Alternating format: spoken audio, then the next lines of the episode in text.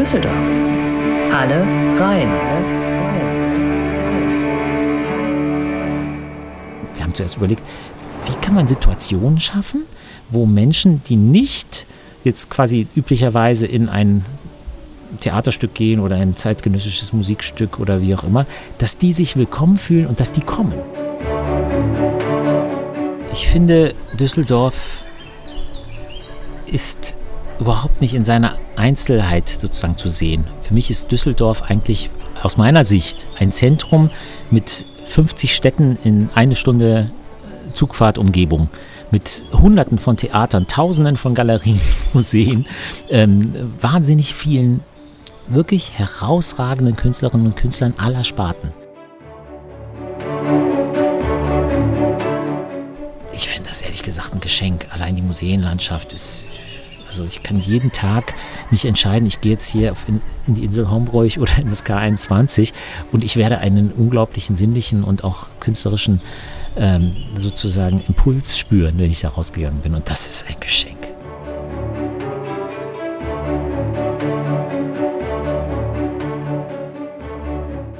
Offizielle Ansagen in diesem Jahr keine Großveranstaltung bis Ende August und dann hört man auch immer, viele Festivals finden nicht statt. Im Grunde genommen keine, aber doch, es gibt in Düsseldorf in diesem Jahr eins, das Asphalt-Festival. Und ich freue mich, dass ich mit einem der Festivalleiter neben Christian Seger-Zurmühlen mit Bojan Vuletic heute darüber sprechen kann. Schön, dass du Zeit hast, Bojan. Äh, bevor wir über die Zukunft oder über Asphalt 2020 sprechen, Bitte sag mir, welche Bilder tauchen in deinem Kopf auf, wenn du an die letzten Jahre Asphalt denkst? Es ist ein riesiger bunter Strauß an Bildern und an Gedanken und an Erlebnissen, die wir im Grunde genommen seit 2012 erleben durften. Ähm, wir haben das geschafft, dass ein tolles Team gemeinsam mit uns Künstlerinnen und Künstler findet und überzeugt, dass sie in diesen sehr ungewöhnlichen Formaten, die wir bauen und die wir und den Räumen, die wir aufmachen innerhalb einer Stadt wie Düsseldorf, ähm, dass sie diese bespielen und sich sehr stark auch vielleicht auch mit gesellschaftlichen Themen, die uns alle in irgendeiner Form ähm, betreffen, einen Bezug nehmen künstlerisch und sich darauf das verarbeiten. Und wir haben zeitgenössischen Tanz genauso wie jetzt ein Vogingball, der total verrückt äh, wird in einer Nacht.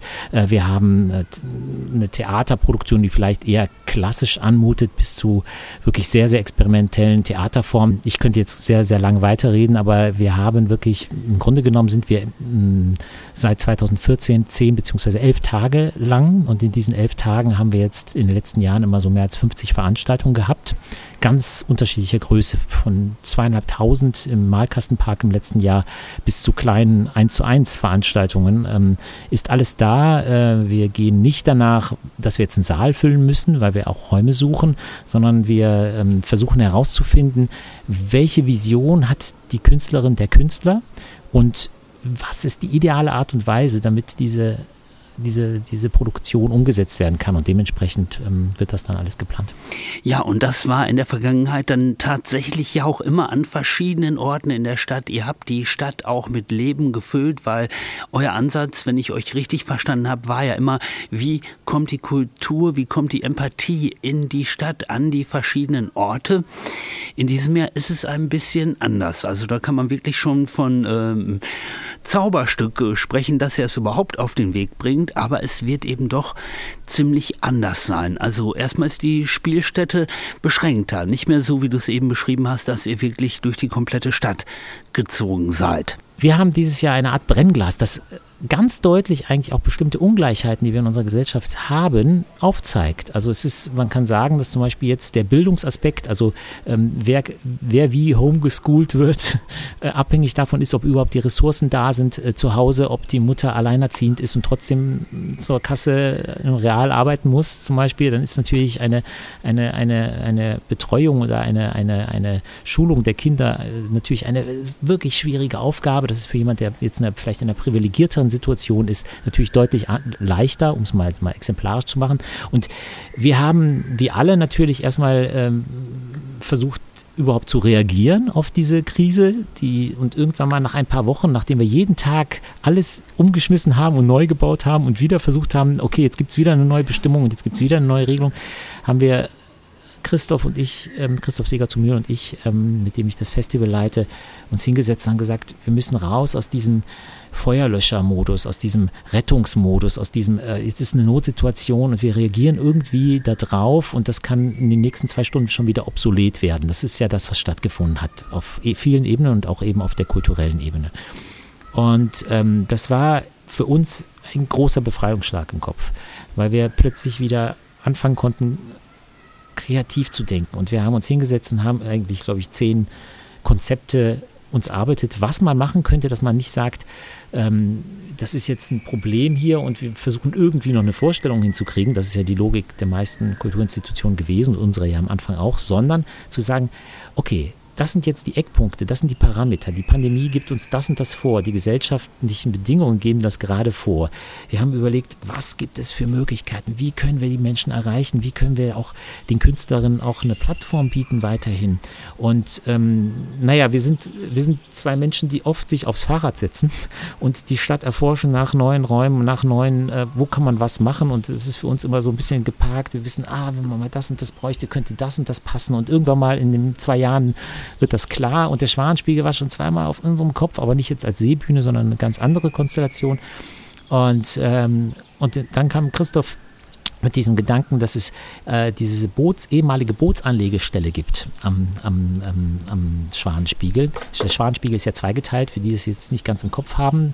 Und ähm, dass man dieser ehemaligen Bootsanlegestelle, die hat auch jetzt schon zwei Niveaus. Also man hat jetzt schon quasi ein befestigtes Ufer, wo man auch sozusagen bestuhlen könnte in irgendeiner Form. Und man hat zwei Ebenen. Und wenn man jetzt noch klug, wir ziehen noch eine dritte Ebene ein, dann können wir die Leute versetzt nach pandemischen sozusagen Abstandshaltungsgeboten so setzen, dass die alle sehr gut schauen können aufs Wasser. Und auf dem Wasser ist quasi so eine Art schwebende Bühne.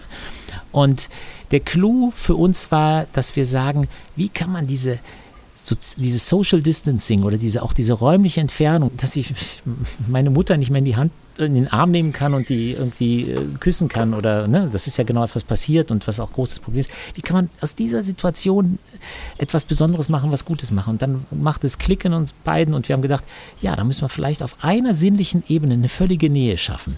Und das ist tatsächlich diese, die akustische Ebene in diesem Augenblick. Das heißt also, das Publikum sitzt wunderschön auf diesen äh, unterschiedlichen Sitzgelegenheiten, sage ich jetzt mal, an, an diesem befestigten Ufer, äh, in perfekten, sozusagen geordneten pandemischen äh, äh, ähm, Kriterien aufgereiht sozusagen, hat Blick auf diese 8x6 Meter Bühne, die über dem Wasser schwebt.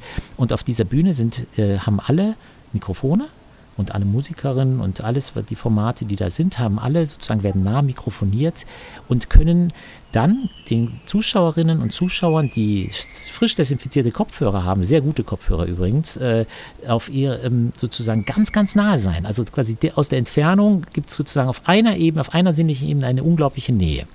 Und das war für uns das elektrisierende Element eigentlich, dass wir gesagt haben, ja, das ist tatsächlich eine Idee, die macht die macht was Besonderes, die macht ein besonderes Erlebnis. Die Menschen können sich begegnen unter einer ganz bestimmten Art und Weise. Sie können auch Kunst erleben.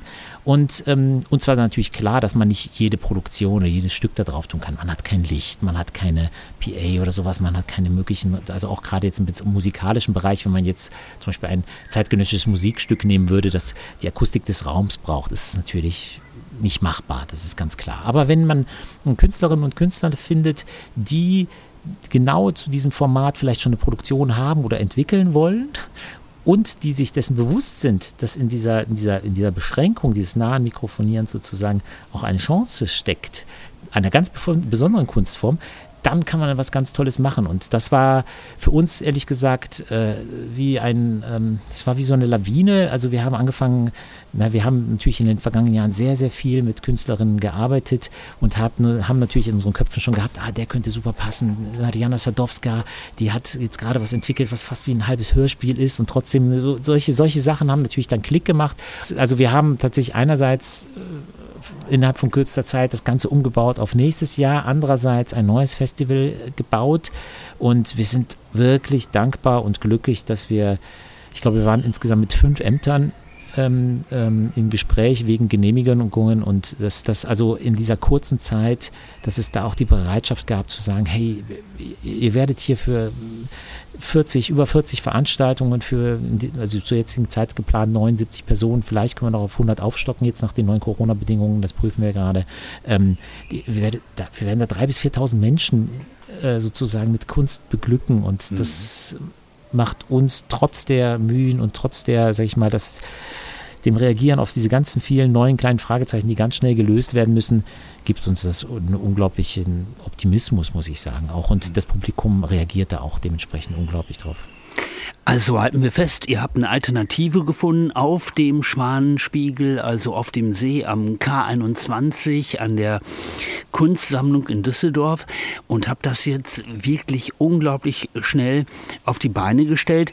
Ähm, da frage ich mich schon, äh, habt ihr die Nächte durchgemacht oder wie habt ihr das tatsächlich so schnell gestrickt bekommen? Jetzt zunächst nochmal, bitte erklären wir das auch nochmal mit den Genehmigungen und so weiter. Ähm, äh, da scheint in der Stadt hier schon aber dann auch ein Klima zu herrschen, das eben auch äh, ja, gut ist für die Kunst. Ja, also ich sag mal so, alles was ungewöhnlich ist, ist in unserer Gesellschaft, so wie sie gebaut ist und reguliert ist, erstmal schwierig. Das haben wir in den letzten, nicht nur dieses Jahr, sondern sagen wir in den letzten, seitdem, seitdem wir das Festival betreiben, ähm, sozusagen erlebt. Also ein einfaches kleines Schild zu befestigen an einem Laternenpfahl ist nicht möglich, außer man hat dafür eine Genehmigung, obwohl nichts damit ähm, ich weiß nicht. Also es gäbe keine, keine schlimmen Konsequenzen, aber all diese Sachen sind sozusagen zu klären immer. Und wir haben uns da auch vielleicht auch so eine gewisse Reputation erarbeitet in dieser Stadt, ähm, dadurch, dass wir jedes Jahr immer diese ungewöhnlichen Wege gehen haben wir natürlich auch, ähm, sagen wir mal so, einerseits kennen uns bestimmte Menschen vielleicht auch schon und wissen, was wir wollen und dass das nicht schlimm ist, sondern dass es etwas Gutes ist und dass man vielleicht einmal sich um die Ecke gucken muss und dann aber auch vielleicht was, was Tolles möglich macht. Und das, das ist natürlich etwas, was, was man sich aufbaut.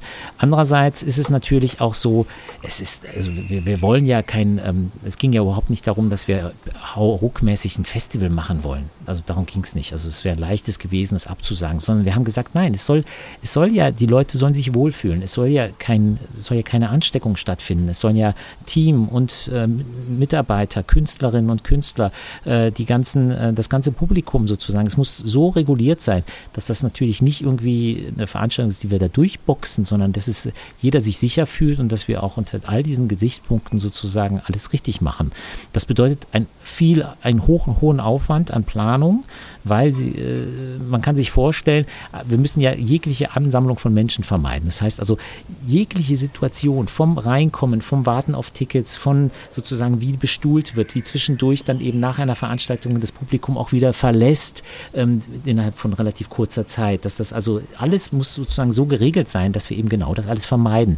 Und das ist fast wie eine eigene Choreografie, kann man sagen. Es hat, hat was. Und zwischendurch müssen natürlich auch dann die Kopfhörer desinfiziert werden. Es gibt ja auch so quasi so Einweg. Ähm, ähm, Schutzsachen, dass man die, also die, die man auf die Kopfhörer draufzieht und so weiter und so fort. Das muss ja immer zwischen den Vorstellungen sein. Also dieser ganze Mechanismus ist von uns ja auch als, als Grundvoraussetzung, dass das so gebaut ist, dass das, dass das funktioniert. Und in dem Augenblick, wo bei den Genehmigungsstellen das klar war, dass das genau unser Ziel ist und dass wir gemeinsam auch mit unserem technischen Leiter H.J. Müller da äh, auf allen Ebenen versuchen, das gut zu machen, ist es natürlich auch ein Dialog. Es ist dann nicht so, wir wollen das machen, gibt uns die Genehmigung, sondern das ist halt genau der, der springende Punkt. Wenn man die Menschen mitnimmt und wenn man sie sozusagen ihnen auch erklärt, worum es geht und umgekehrt auch offen ist, dass wir sagen, hey, wir verstehen, ah, diesen Aspekt haben wir noch nicht beachtet den nehmen wir noch mit. So, dann ist es natürlich auch eine ganz andere Form von einem Miteinander, einem demokratischen Miteinander letztendlich, auch mit dem, mit der Verwaltung. Also ich würde,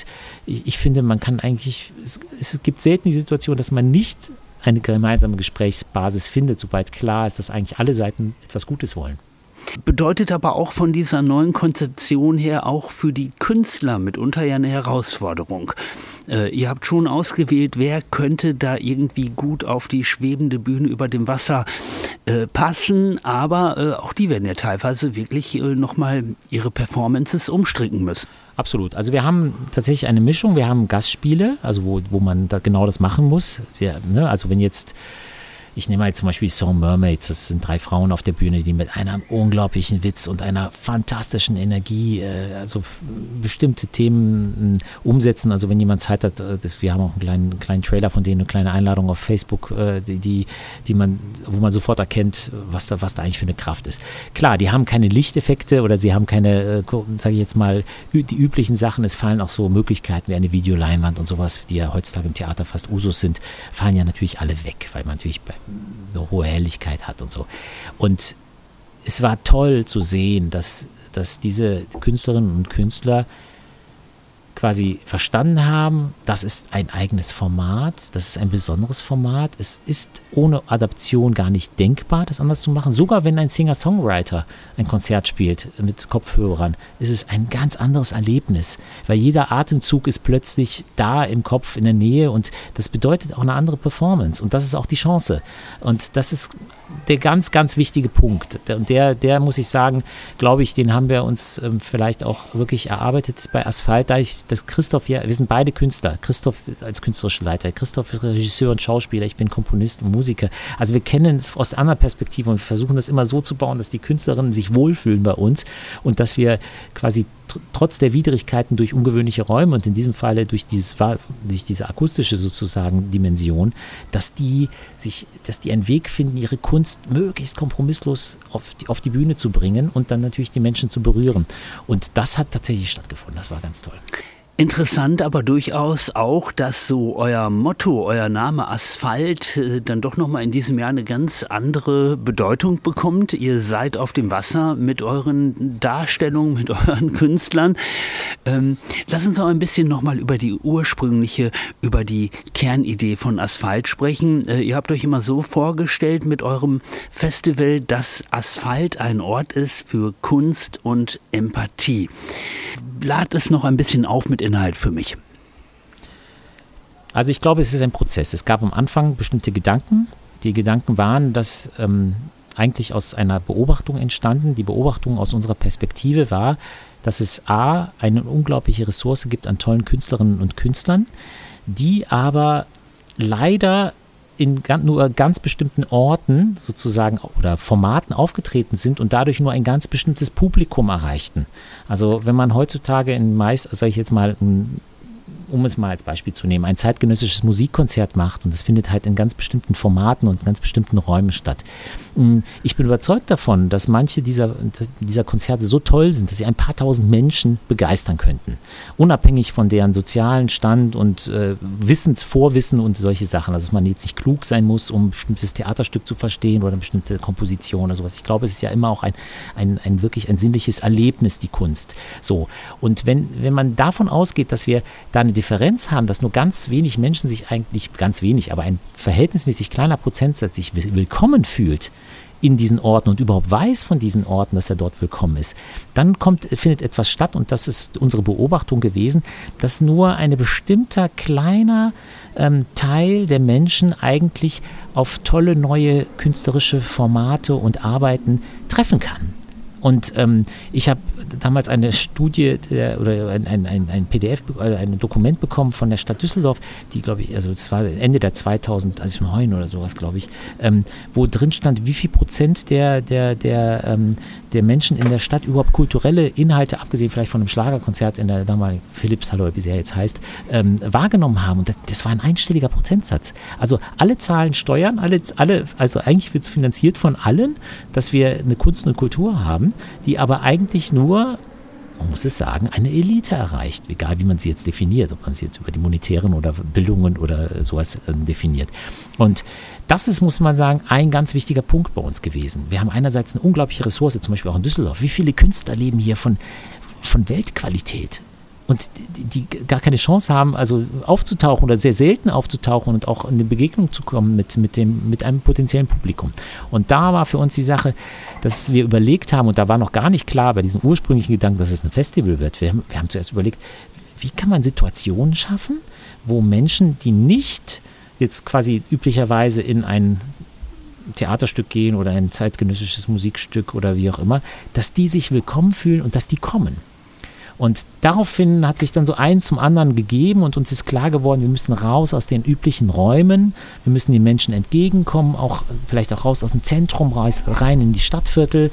Äh, wir müssen Formate finden, um die Leute auch auf ganz unterschiedlichen Ebenen anzusprechen. Und äh, das ist auch ein, immer eine, eine, eine Mischung. Also es gibt sozusagen größere Veranstaltungen, kleinere Veranstaltungen und es gibt die Umräume. Und die Umräume sind unglaublich wichtig. Man braucht einen, zum Beispiel, wir haben normalerweise in unserem einem unserer Festivalzentren im Welt, Weltkunstzimmer installieren wir einen ganz eigenen Biergarten und der hat gar nicht die mal, gastronomische Funktion, sondern der hat, das ist ein Raum, wo die Menschen danach noch streiten können und diskutieren können und sich wohlfühlen und sich begegnen können im Kontext einer, einer Kultur, äh, kulturellen Auseinandersetzung. Na, das waren so die Anfänge von uns und, ähm, und uns war ganz klar, wir wollen das, wir wollen eine Plattform sein für neue Kunst. Also dass wirklich äh, nicht nur jetzt irgendwie Gastspiele vorbeikommen, die man dann programmiert und guckt, ja, welche, welchen Saal kriege ich wie voll, sondern dass man sagt, umgekehrt, was sind die Visionen und wir vertrauen den Künstlerinnen und Künstlern in dem Augenblick, wo wir denen vertrauen, geben wir denen die Räume, geben wir denen die Möglichkeiten und dann passiert doch etwas Tolles. Und das ist genau das, was stattgefunden hat. Fand ich aber auch sehr schön, wie du es gerade nochmal beschrieben hast, äh, mit dem Biergarten, dass nach dem Kunstgenuss, nenne ich es mal im weitesten Sinne, immer noch Diskussion auch stattgefunden hat. Auch das ist natürlich in diesem Jahr anders. Äh, macht euch das ein bisschen Kummer oder ist das einfach äh, zu akzeptieren, dass eben hinterher die Begegnung, der Austausch, das Gespräch, das Miteinander feiern, wohl doch auch ein bisschen knapper ausfallen wird? Auf jeden Fall. Also es ist natürlich ein, eine Sache, die dieses Jahr ganz speziell ist. Brauchen wir nicht drüber zu reden. Wir werden keinen Biergarten machen. Wir werden auch nicht eine Situation haben, wo die Leute einfach da sitzen können und sich austauschen können. Das können wir nicht leisten. Es ist sehr, sehr schwierig.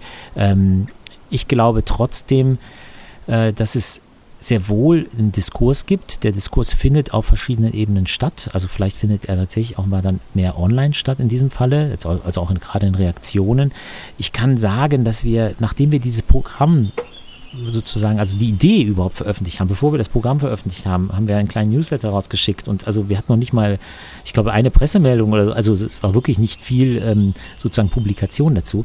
Ich glaube, an diesem Montag, äh, da war ein Interview in der Rheinischen Post mit Christoph und, und unser Newsletter, ich habe an dem Tag, glaube ich, 120 persönliche E-Mails bekommen. Und der Tenor war wirklich so, endlich ist was, das ist toll, ich will dahin, ich muss, ich muss das erleben, was ist das Programm, wann wird es aufgemacht? Und, und, dann haben wir unseren Vorverkauf vor circa zwei Wochen gestartet oder so, ja, knapp zwei Wochen, glaube ich, gestartet. Und äh, wir, wir haben noch nichts mal was in der Presse gehabt und wir haben nach zehn Tagen zwei Drittel aller Veranstaltungen ausverkauft gehabt. Also man merkt, da ist auch ein Vertrauen des Publikums da, zu, auch zu Sachen zu kommen, die sie gar nicht kennen. Ne? Das ist ja auch äh, für uns ein Gütesiegel, dass wir uns mit sehr viel Stolz und hoffentlich Würde tragen. Ähm, auf der anderen Seite diese Reaktionen, die, die, werden trotzdem passieren, weil das sind, die Menschen brauchen diese Ventile, sie werden darüber sprechen. Vielleicht sprechen sie dann auch, wenn sie zu uns kommen und sie haben Doppelplatz gebucht und äh, kommen mit ihrem Partner oder ihrer Partnerin ähm, auf, zu uns, dann werden sie danach zu zweit diskutieren. Aber es wird auf jeden Fall, glaube ich, eine, eine weitere Auseinandersetzung geben. Und was dazu kommt, ist natürlich, dass wir ein, muss man sagen, also auch mit dem, was wir da tun, schon glauben wir, gesellschaftlich relevante Themen teilweise antriggern können auf einer künstlerischen Perspektive.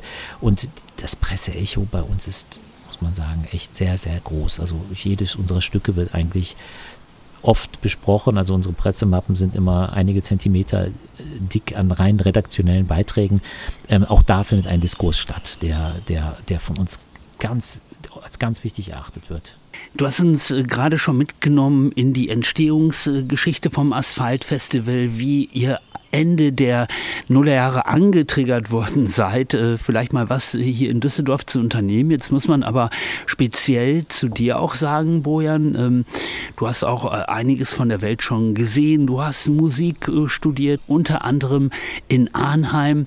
Du hättest auch dort Wurzeln schlagen können, vermute ich. Aber es ist Düsseldorf für dich da, wo du lebst, wo du dich dann auch noch jetzt mit dem Festival sozusagen ausleben kannst. Was äh, gibt dir die Stadt? Warum ist die für dich hier der perfekte Ort? Ich finde, Düsseldorf ist überhaupt nicht in seiner Einzelheit sozusagen zu sehen. Für mich ist Düsseldorf eigentlich aus meiner Sicht ein Zentrum mit 50 Städten in eine Stunde Zugfahrtumgebung mit Hunderten von Theatern, Tausenden von Galerien, Museen, ähm, wahnsinnig vielen wirklich herausragenden Künstlerinnen und Künstlern aller Sparten. Äh, ich finde, äh, es gab ja immer diese Diskussion auch zum Beispiel in Berlin oder sowas und ich glaube, jeder Künstler hat irgendwann mal zu einem bestimmten Zeitpunkt in den vergangenen zwei Dekaden darüber nachgedacht, nach Berlin zu gehen. Das ist bei mir nicht anders gewesen. Ähm, ich muss sagen, dass die, die Art und Weise und die unglaubliche Diversität dieser Kulturlandschaft, die wir hier haben, Düsseldorf plus die Umgebung, die ist ich würde sagen, fast einzigartig. Die hat zwar jetzt vielleicht nicht wie so eine, diesen urbanen Puls wie New York oder sowas, die, wo ich mir auch durchaus vorstellen könnte zu, äh, zu, zu leben, sage ich jetzt mal so, wenn man, wenn alle, wenn man das äh, schaffen kann. Aber es hat wirklich, man, man kann wirklich ähm, viele Künstlerinnen und Künstler finden, mit denen man ganz konsequent gute Ideen antriggern kann und vielleicht auch umsetzen kann. Und es gibt auch die Räume und es gibt auch das Publikum. Und ich weiß nicht, ähm, ich kenne einige Musikerinnen, die in, in, ähm, in, in, Berlin leben und also wirklich herausragende Weltklasse-Menschen, die dann teilweise vor 30 Menschen spielen. Ähm, das ist dann sehr, sehr traurig und ich, das ist so ein bisschen auch nicht leicht. Also ich bin jetzt immer noch bei dem Vergleich zwischen Berlin und Düsseldorf, aber Düsseldorf, also diese Nähe und diese Intensität und diese Buntheit, man hat das Ruhrgebiet, man hat, man hat Köln, das eine ganz andere ähm, mehr Chemie hat, aber auch sehr, sehr spannend ist. Dann hat man so einen wirklich tollen Fokus durch die Kunstakademie hier, diesen, diesen starken, sag ich mal, mit auf Becher und anderen beruhenden, sag ich mal, fotografischen Bezug. Ähm, ich finde, es gibt so viele Ebenen, auf denen, auf denen Düsseldorf und die Umgebung spannend ist. Und ähm, ich finde das ehrlich gesagt ein Geschenk. Allein die Museenlandschaft ist, also ich kann jeden Tag mich entscheiden, ich gehe jetzt hier in, in, die Insel Hombroich oder in das K21 und ich werde einen unglaublichen sinnlichen und auch künstlerischen ähm, sozusagen Impuls spüren, wenn ich da rausgegangen bin. Und das ist ein Geschenk. Äh, du und äh, auch dein Partner, ihr schenkt uns eben ein Festival in einer Zeit, in der es eigentlich keine Festivals gibt. Du hast es aber vorhin auch schon angeschnitten. Es ist in dem Sinne keine Notlösung, aber es ist eine Interimslösung in diesem Jahr, aber schon perspektivisch äh, auf das kommende Jahr hin auch ausgelegt. Ihr habt mit den Künstlern schon vereinbart, wir machen im kommenden Jahr nochmal was anderes. Geh da bitte nochmal ein bisschen ins Detail. Mhm. Also wir haben eigentlich eine relativ eine längerfristige Vision fürs Festival. So, also für uns ist, wir haben am Anfang von Jahr zu Jahr gedacht und ähm, uns wurde klar, dass wir dass man bestimmte Themen oder bestimmte auch Vorgänge ähm, über mehrere Jahre etablieren muss. Ja, also zum Beispiel allein jetzt mal das, was wir im öffentlichen Raum machen, die partizipativen Projekte, das hat sehr viel auch mit Vertrauen, dass man sich erarbeitet zu tun. Das funktioniert nicht, wenn man mal eben sechs Wochen eine kleine Produktion irgendwo macht, ähm, sondern das ist ein sehr ja, es ist ein mittel- bis langfristiger Prozess eigentlich, so und so viele Schultern auch zu finden, die das also mittragen und so viele Köpfe, die das verstehen und die sich dann auch melden und sagen, äh, ich habe hier, ihr arbeitet doch zu dem Thema Punkt, Punkt, Punkt. Ich habe gerade äh, mit jemand gesprochen, der jetzt hier einen Verein gegründet hat. Ich weiß nicht. Und dann kommt wieder eine ganz neue äh, Querverbindung. Und also dieser, dieser Gedanke eigentlich nicht kurzatmig zu denken und nicht zu sagen, ey, wir füllen jetzt ein Festivalprogramm, sondern wir sind eigentlich permanent in einem Rechercheprozess. Das ist nicht übertrieben, glaube ich, kann man sagen. Und ähm, wir haben dann bestimmte Schwerpunkte, an denen wir uns abarbeiten. Aber dieser, dieser mal, diese, diese Art und Weise, die Stadt als ein ein Abbild der gesamten sag ich mal, Welt zu nehmen, dass man sagt, wie, wie funktioniert unsere Demokratie in, unserer, in unserem Viertel, wie funktioniert, wie funktioniert sie sozusagen auf politischer, kultureller, auch menschlicher Ebene zum Beispiel oder auch rein kapitalistischer Ebene, wie, wie, wie, ist, wie ist diese Struktur in der Stadt angelegt, ähm, wer hat was zu sagen, wer spricht, wer wird nicht gehört, wer hat Platz, wer ist willkommen, wer nicht, das sind, finde ich, gerade auch in der Stadt wie Düsseldorf durchaus Themen, die, die, die nicht ähm, banal beantwortet werden können können und, ähm, und die auch nicht einfach zu beantworten sind. Und dementsprechend ist das bei uns ein eigentlich muss man sagen, ein Prozess. Und wir haben sehr wohl auch natürlich eine Vision. Also wir haben, wir wollen tatsächlich also wirklich ähm, ein inklusives Festival werden. Also das ist eine mehrjährige sozusagen Entwicklung, die wir eigentlich dieses Jahr anfangen wollten, die leider jetzt gar nicht möglich war durch die, durch die äh, Änderung. Also diese Inklusion komplett durchzu konjugieren und als Teil der Festival-DNA zu etablieren, das ist, ähm, das ist uns ganz wichtig, weil wir sagen, das ist eine, wir leben in einer diversen Gesellschaft, wo das auch, was im Grundgesetz steht, dass also auch Menschen mit ähm, Behinderungen Zugang haben müssen zu allem und zu, also auch zum kulturellen Angebot und dass sie Teil dessen, das ist leider noch nicht der Fall. Und äh, auch wir sind verantwortlich dafür, dass es passiert. Ähnlich ist es bei uns, dass wir eigentlich schon seit mehreren Jahren ähm, den, den Aspekt der, des Genders für uns sehr ernst nehmen. Also wir versuchen in der Programmierung eigentlich seit mehreren Jahren ungefähr auf 50-50 zu kommen. Das ist natürlich nicht immer machbar oder manchmal schwappt es in die eine und die andere Richtung, aber es ist zum Beispiel in in unseren Köpfen absolut drin. Also das ist nicht etwas, was wir jetzt so als nice to have oder etwas, wo man sich schmückt, sondern das ist, das, wir überprüfen eigentlich immer wieder auch die Festivalprogrammierung zum Beispiel auf diesen Aspekt.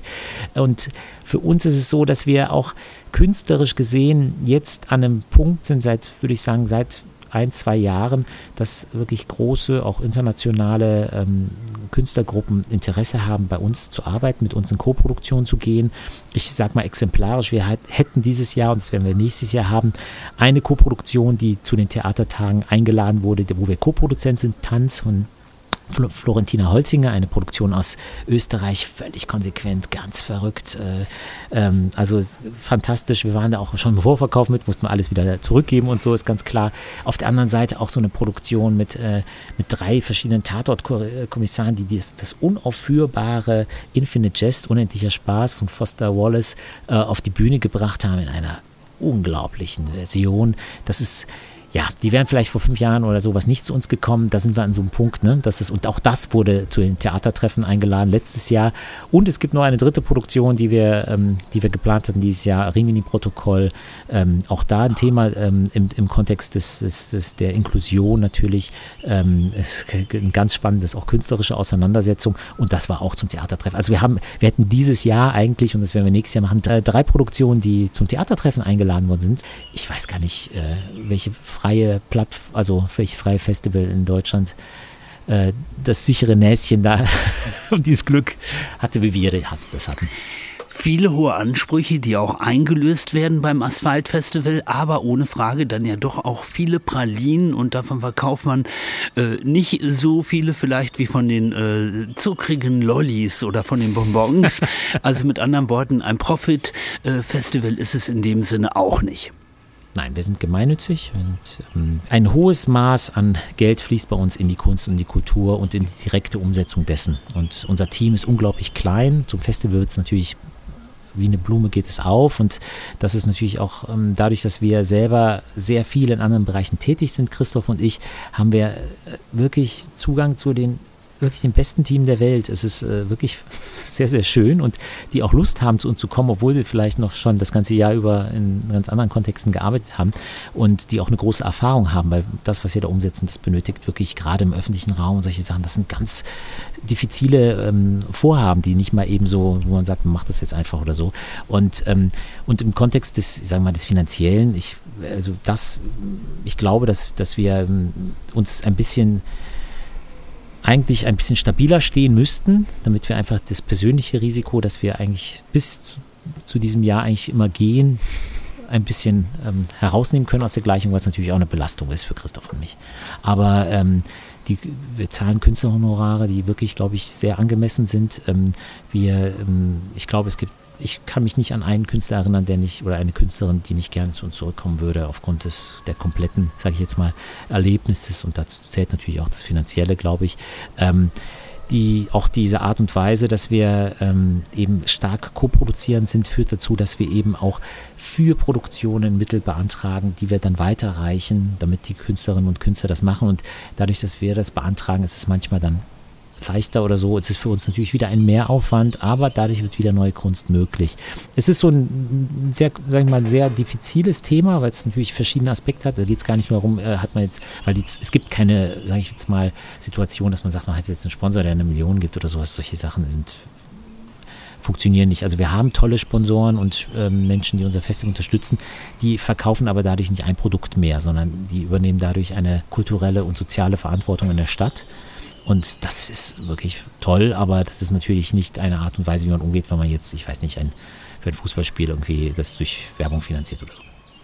Bojan, wir könnten noch über einige Dinge sprechen, unter anderem auch darüber, dass du Physiker bist und natürlich neben diesem Festival auch noch ja, äh, recht gut zu tun hast als Musiker. Also es gibt noch einige interessante, spannende Punkte, aber ich möchte dich einfach fragen, als jemand, der nun ja wirklich viel auch mit den Ohren arbeitet, wie klingt denn Düsseldorf für dich? Also ich bin sehr, äh, ich erkenne sehr viele Stadtviertel nach ihren Vögeln. also es ist, äh, das ist schon sehr lustig. Ich finde, das ist ganz interessant. Das hat sich übrigens auch verbessert. Also die, die, die Vogelmelodien, die sind, die haben wieder zugenommen. Die waren eine Zeit lang weniger. Ähm, ich finde, es ist natürlich, ich glaube, die Corneliusstraße klingt ähm, sehr anders als ähm, äh, ich weiß nicht, ein kleiner Hinterhof in, ähm, in Flingern und ähm, ich glaube, dass äh, die Autos, die auf der Lugallee fahren, vielleicht einen anderen, tieferen Motorensound haben als, äh, als vielleicht ähm, äh, in Gerresheim. Ich begreife ja grundsätzlich Musik ähm, gar nicht mal unter diesem Aspekt, dass man jetzt sagt, es muss äh, immer eine Harmonie oder eine Melodie oder ein Rhythmus sein, den man identifiziert. Es gibt einen ganz tollen Gedanken, der vielleicht diese Frage von dir auch so beantwortet, dass sie gar nicht, ähm, dass sie eine Offenheit hat in ihrer Antwort. Es gibt ein kleines Gedankenexperiment. Ähm, wir haben hier Mikrofone und wir nehmen gerade dieses Interview auf. Wenn wir jetzt schweigen würden, und wir würden jetzt einfach diese städtische Situation aufnehmen über fünf Minuten. Und wir würden danach uns diese Aufnahmen anhören. Da würden wir erstmal eine zu, sehr zufällige Klanglandschaft hören und erstmal mit, mit äußeren Ohren hören. Wir würden vielleicht in der Ferne ein Kind mal schreien hören. Eben haben wir mal einen Hund bellen hören, später hat ein anderer Hund geantwortet. Ne? Ähm, dann hören wir vielleicht ganz leise wie so ein Meeresrauschen noch die Bremenstraße, die hinter uns ähm, quasi da noch so, so herumbrummt. Und wenn man als Gedankenexperiment diese Aufnahme von drei Minuten nimmt und die immer wieder hört und sie sich aufschreibt wie eine kleine Partitur und erkennt, ah, und dann wird man, dann kriegt plötzlich die, diese rein zufällig gemachte Aufnahme eine musikalische Bedeutung. Dann weiß man plötzlich, ah, gleich, gleich kommt eine kleine, kleine, ein kleiner Kauzschrei da vorne und die Antwort kommt dann von dem so und so und plötzlich kriegt das einen musikalischen Bogen und ich kann das nur jedem empfehlen, ich habe das schon einige Male in meinem Leben gemacht. Plötzlich wird aus diesem total, aus diesem random Soundscape, den man da aufgenommen hat, eine musikalische Komposition, die dann eine Bedeutung hat, nur dadurch, dass wir quasi unsere Vorstellung uns da reinpacken und das finde ich unglaublich toll und spannend. Das bedeutet im Umkehrschluss, dass Vorstellung alles ist. Also in dem Augenblick, wenn ich mir etwas vorstelle, und ich brauche, also bei mir ist es als Komponist natürlich so, ähm, ich, wenn die Musik in meinem Kopf ist, ich muss sie also überhaupt nicht jemand vorspielen oder ich muss sie jetzt nicht auf einem Instrument ausleben oder sowas. In dem Augenblick, wo ich sie mir stark genug vorgestellt habe, dann gibt es einen ganz bestimmten Punkt, wo dieses Lied oder diese Melodie oder diese Musik nicht mehr aus dieser Welt zu schaffen ist, obwohl sie nur in meinem Kopf ist. Ich kann sie immer wieder dann auch abrufen. Ich kann mich dann abends hinsetzen und kann sie dann zum Beispiel notieren oder sowas, wenn ich sie mir stark genug vorgestellt habe. Und dieser Vorgang, der ist phänomenal. Und um auf diese Anfangsfrage zurückzukommen, das heißt also, wie ich einen Klang wahrnehme, ob ich ihn als störend wahrnehme oder nicht störend wahrnehme, ob ich ihn in einem Kontext erkenne und dann plötzlich auch in einen musikalischen Kontext setzen kann, diese Möglichkeit existiert natürlich dann wunderbar. Jetzt haben wir viel über dich erfahren. Du bist äh, visionärer, leidenschaftlicher Festivalmacher, du bist äh, Musiker, Physiker bringe ich nochmal ins Spiel. Äh, du hörst intensiv, wie die Stadt lebt, wie sie klingt. Wie würdest du den anderen Menschen von Düsseldorf berichten oder was würdest du ihnen empfehlen? Was sollten sie sich mal unabhängig hier von dem Asphaltfestival mal ansehen oder äh, was sollten Sie hören? Also ich glaube, ich könnte jetzt aufzählen und ich würde nicht aufhören.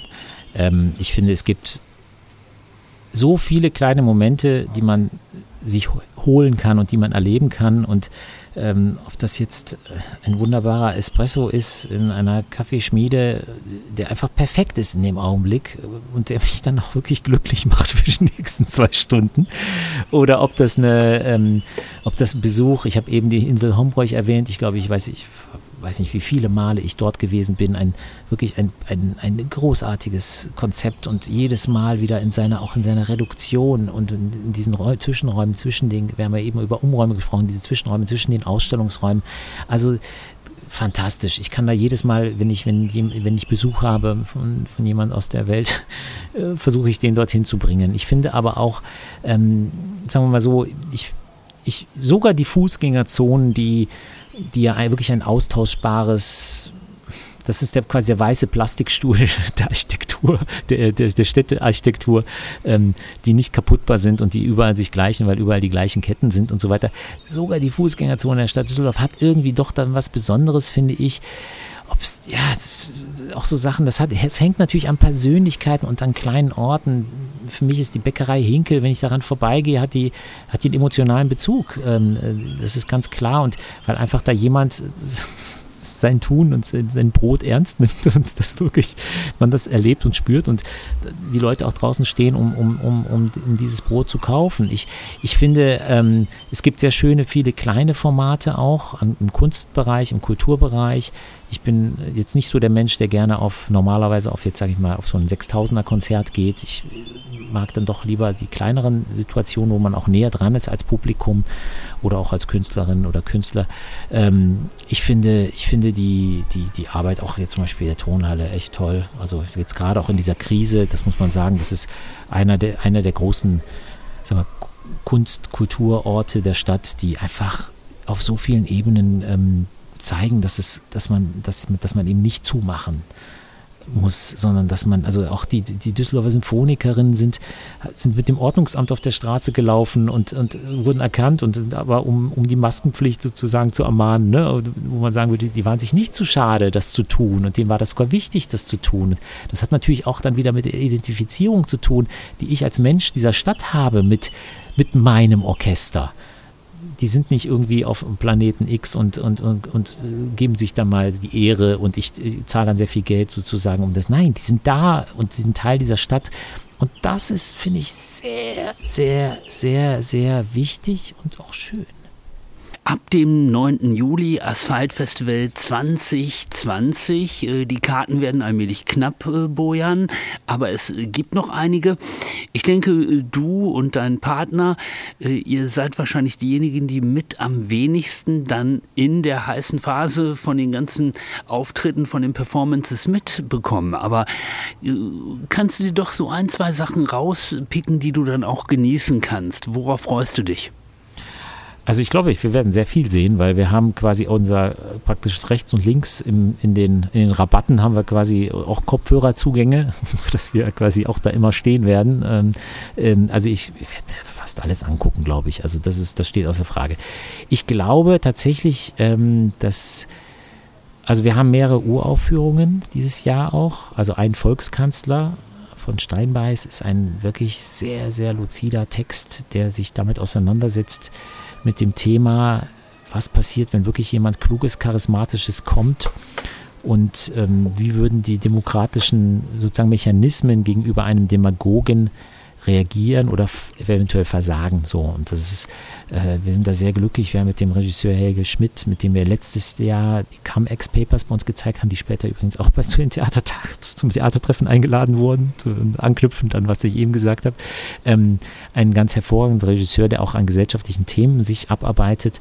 Und äh, wir haben den gefragt, aus einem Impuls heraus, auch über eine Person, die wir, der wir sehr vertrauen, ähm, ob er sich vorstellen könnte, etwas zu machen. Und dann kam halt wirklich innerhalb von kürzester Zeit diese, dieser Plan, diese Koproduktion zu machen, diese Uraufführung zu machen. Also das ist für mich ein absolutes Muss.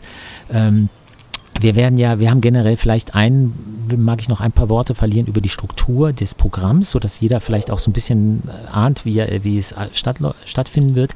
Hm, wir haben immer also fast immer um 17 Uhr, 19 Uhr und 21 Uhr einen Slot von jeweils 45 bis 60 Minuten. Und dazwischen wird umgebaut und desinfiziert. Wir haben meist um 17 Uhr eine Familienveranstaltung. Also wir haben so ein Live-Hörspiel, das irgendwie so die He-Man äh, total krawallig und echt, echt crazy macht. Äh, das ist die, die Company Candlelight Dynamite, die, glaube ich, 2014 schon mal bei uns gewesen sind. Ähm, und das passt natürlich auch super in dieses Format. Das ist, glaube ich, für, für Groß und Klein echt, echt was Besonderes. Aber auch für die ganz Kleinen haben wir den kleinen Wassermann. So. Das sind so die 17 Uhr Slots und am Wochenende auch früher. Ähm, und ähm, dann gibt es meist um 19 Uhr etwas eher performativ Interaktives oder eine Lesung, etwas Literarisches oder eben eine Theaterperformance.